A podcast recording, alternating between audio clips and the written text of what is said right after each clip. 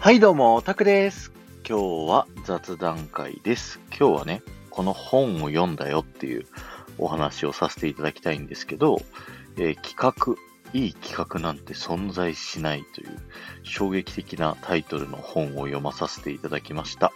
えー作者は高瀬敦也さんという方で、元ね、フジテレビで、あの、ヌメロンとか、逃走中とか、そういったね、企画を考えられた方です。で、その方はフジテレビを辞められて、今は独立されてね、自分でいろんな仕事をされてる方なんですけど、えー、中田敦彦さんの YouTube のトークチャンネルでね、高須さんと中津さんが対談している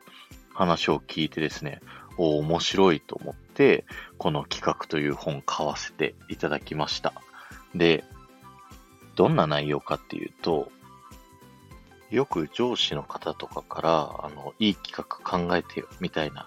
ことが僕も仕事上よくあってですね、で、こんなんどうですかっていうのを、え考えてみたら、いやー、これじゃないんだよね、みたいな。そんなことをね、言われることがめちゃくちゃ多々あって、で、それがまさにこの本のね、初めにに書いてあって、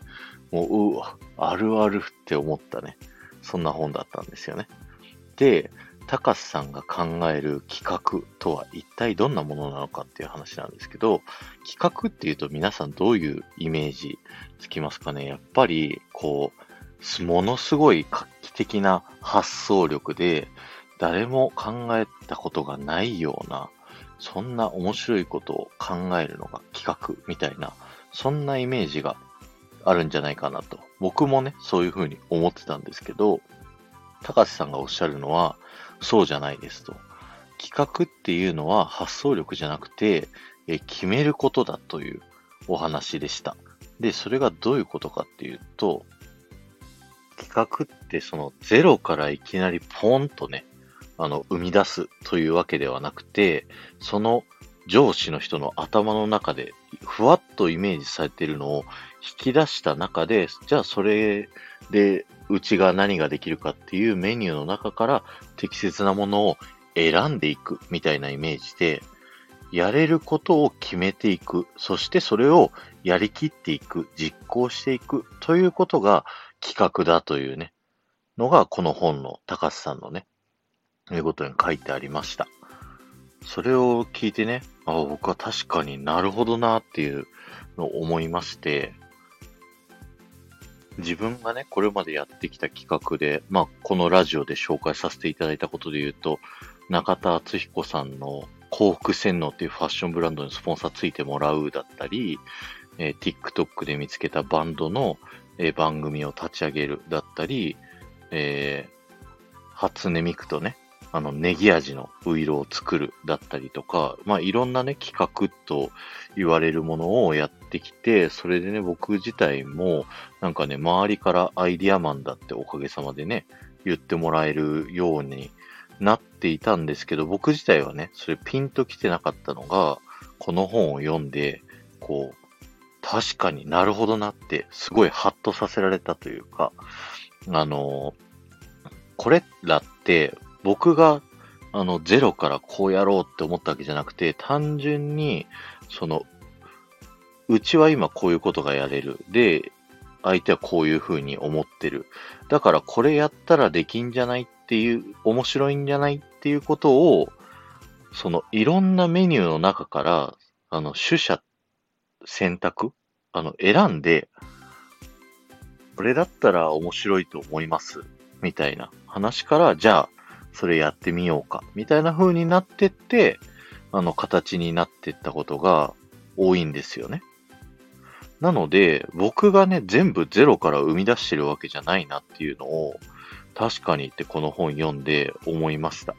で、この本にはね、あの、企画を作るための5つのポイントというものが書かれていて、1つがね、インプット力。だからさっきの、まあ、初音ミクのウイローであれば、初音ミクはね、ネギがトレードマークっていうのを、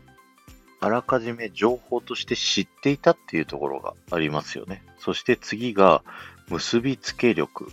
これはですね、あの、初音ミクのネギとウイローって掛け合わせたすごいワード的にめちゃくちゃインパクトあるよねっていうのをね、それこう無意識的にね、イメージしてたんですよね。で、三つ目が巻き込み力ですね。このネギ味のウイローを作るときに、そのね、ウイローの老舗の会社の、えー、若手取締役の人にね、こう、うまく話ができて、関係値がね、ある程度できてっていうのがあった、その人自体を、こう、面白い企画の中に巻き込むことができたからこそ、えこの企画が進んだっていうところがあります。そして4つ目が、やりきり力。そうですね。これも同じで、こう、実行、なんかいいアイディアってみんなね、思いついてるんですよ、実は。で、ただそれをやるかどうかっていうので、途中でね、やら、やめちゃうだとか、そもそも一歩も踏み出さないとか、そういったパターンが多いんですけど、それをいかに自分が決めたイメージを形にするまで、やりきり抜くかっていうところがすごく大事になりますね。という4つと、あと、最後5つ目が多産力。とにかくいっぱい企画を作る、挑戦する、えー、やり続けて生み出し続ければ続けるほどいいものができると。そういうふうにね、5ついい企画を作っていくための、えー、力、必要な力っていうのが、インプット力、結びつけ力、巻き込み力、やりきり力、多産力の5つということになりますね。で、これをね、あのー、スタンド FM に落とし込んでいきましょう。僕は、あのー、この夢が叶う場所ガイドっていう番組は、ディズニーのね、いろんな豆知識を紹介していくっていう、えー、ラジオをやってるんですけど、もともとインプット、もともとディズニーがめちゃくちゃ好きで豆知識っていうのをめちゃくちゃインプットしていたっていうのがありますよね。そして次に結びつけ力なんですけど、これはね、ラジオっていうのとディズニーの豆知識っていうのを結びつけるにあたって、場所っていう要素をね、さらに結びつけたんですよね。これをすることによって他のね、ディズニーの豆知識を喋ってる方との、まあ、コンテンツとしての差別化みたいなね、ことを、まあ、狙ってやってみたんですよね。で、その次で言うと巻き込み力。これはもう僕自身というか、まあラジオのそもそものね、パワーっていうのがもう巻き込み力にあるっていうふうに思っていて、こうリスナーさん一人一人とね、こう絡んでったり、まあコメントを読み上げたりだとか、その人とコラボしたりだとか、いろんなことをすることによってね、あの、どんどんどんどんリスナーさんを巻き込んでいって、いい企画にしようとしてます。そして、やりきり力ですね。これもね、もう最初に決めたディズニー副音声を、もうとにかく徹底してやりきるっていうのを最初から決めてたんですよね。だから皆さんもスタンド FM 始めるときにはね、もう走り続けられる。これのことだったら、ずっと永遠と喋れるみたいなことを、まあ、テーマ、コンセプトにして喋り始めるといいなと僕は思います。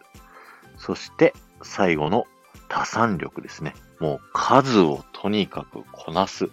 えー、このスタンド FM ディズニー副音声は164本すでに収録させていただいて、でね、この夢が叶う場所ガイドのラジオ自体もですね、400何十本ぐらいね、もうすでに上げさせていただいて、で、ディズニーだけじゃなくてね、自分自身のプライベートな話だったり、僕が普段仕事としてやってるラジオ営業の、まあ、その、普段勉強してることだったり、えこんなエンタメ面白いようだったり、あるいは自分が音声配信するにあたって、こういうこと気をつけてるよって言った話をたくさんしていくことによって、この夢が叶う場所ガイドっていう企画の方向性が決まっていったということですね。なので、皆さんもね、このスタンド FM を喋っていくにあたって、この5つの力、ぜひね、参考にしてみていただけたらいいなぁと思います。皆さんのね、面白い企画、楽しみにしてますので、ぜひね、あの、僕はこういうこだわって企画やってるんですっていう方いらっしゃったら、ぜひコメントとかでね、あの、絡んできていただけたら、あの、僕もあなたの配信聞きに行かせていただきますので、よろしくお願いします。今日は終わりです。ありがとうございました。えー、3000コメントを目指してます。この放送が面白いと思った方は、ぜひコメント欄にコメントを残していってください。あと100コメントで、えー、3000コメント達成しますので、ぜひよろしくお願いします。そして、前回の配信から今回の配信までで、コメントいただけた方のお名前をお呼びしたいと思います。キムルナさん、赤と白の水玉リボンさん、えー、まどかさん、ありがとうございました。いい企画とは、画期的なアイディアとか発想力から出てくるものではなくて、自分のね、できるものの中から、えー、自分がね、決めてやっていくこと、進めていくこと、そしてそれを最後まで周りの人を巻き込みながらやりきることっていうのがすごく大事になってきますので、ぜひ皆さんもスタイフ、えー、やっていくときに活かしてみてくださいね。ではまた